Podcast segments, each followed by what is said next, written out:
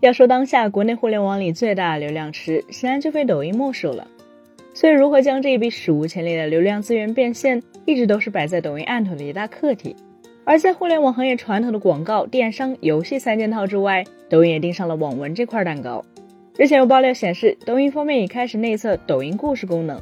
该功能可以让达人或 MCN 机构在发布的网文推广视频中挂载小说、漫画的链接标签。用户点击这一标签后，即可直接进入小说、漫画的界面进行阅读。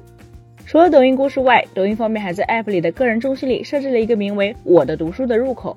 用户可以搜索阅读网文内容，并且这个入口与抖音商城、我的钱包、我的音乐并列显示。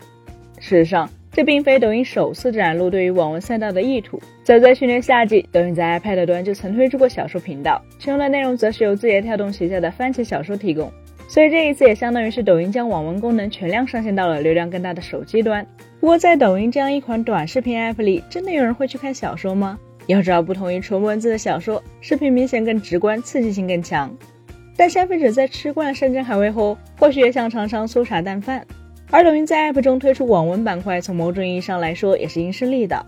因为早在官方下场前，在抖音上做网文的创作者就已不知几番。彼时，创作者的方式是将小说的高潮部分提炼成几分钟的精华，用于吸引用户的关注。一旦评论留言中会有人求小说资源，这时候就可以精准向有需求的用户推广注入七猫、番茄、知乎、起点的内容链接进行 CPA 变现。其实这类小说号在过去数年间已经建立了一个非常成熟的分销变现体系，对于现在只不过是将这条路给官方化了。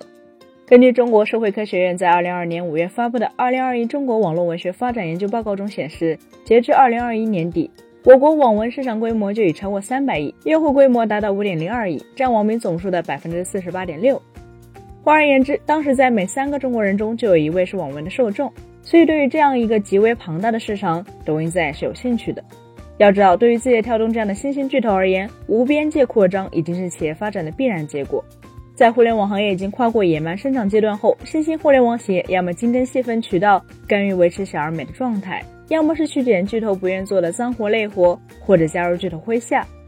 但对于有志于站在浪潮之巅去挑战这些企业的新生代巨头而言，颠覆常规逻辑和常识的无边界扩张，反而就成为了唯一的选择。具体到抖音身上，现在短视频领域如今几乎已经触及了天花板。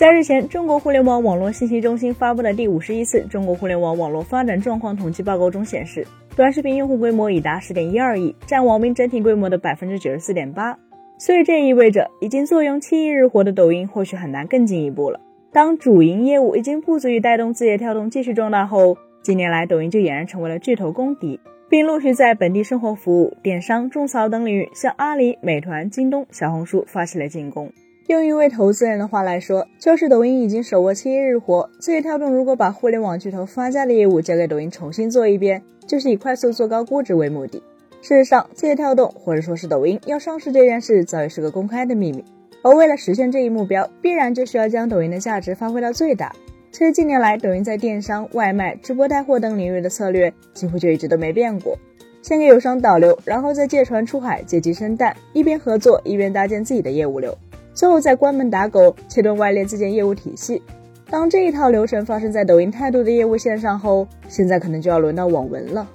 相比于广告、游戏、电商这传统的互联网行业变现三件套，网文在互联网行业虽然更加低调，但作为一个从本世纪初就建立且过去二十年来一直稳定运行的成熟商业模式，甚至网文读者堪称是国内互联网行业中付费基础最好的用户群体之一。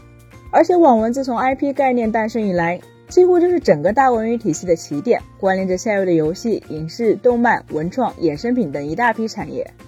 诚然，字节跳动旗下的番茄小说凭借近亿规模的月活，在体量上已经是整个网文赛道的 top 一，但影响力却远不如老牌巨头阅文。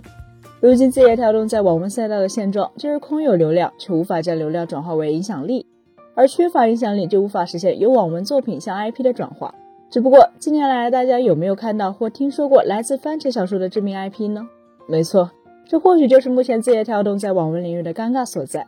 前在首届扬子江网络文学最具 IP 潜力榜评选活动中，上榜的十部作品中，来自番茄小说的仅一部，而阅文系则高达六部。简单来说，番茄小说凭借免费吸引了用户，以及希望通过流量变现的一部分创作者，却拿不下最顶级的大神作者。毕竟最顶层的网文作者根本就不是靠流量变现或是付费订阅挣钱，而是深度参与到 IP 运营中。但要论整个网文圈里 IP 运营的能力，显然还是得收购了新力传媒的阅文。既然潜水难养蛟龙，庙小容不下尊神，在番茄小说这个平台难入顶层作者眼的情况下，抖音亲自下场做网文就足以让人心动了。毕竟不到一亿月活的番茄小说与拥有七亿日活的抖音相比，上限是完全不同的。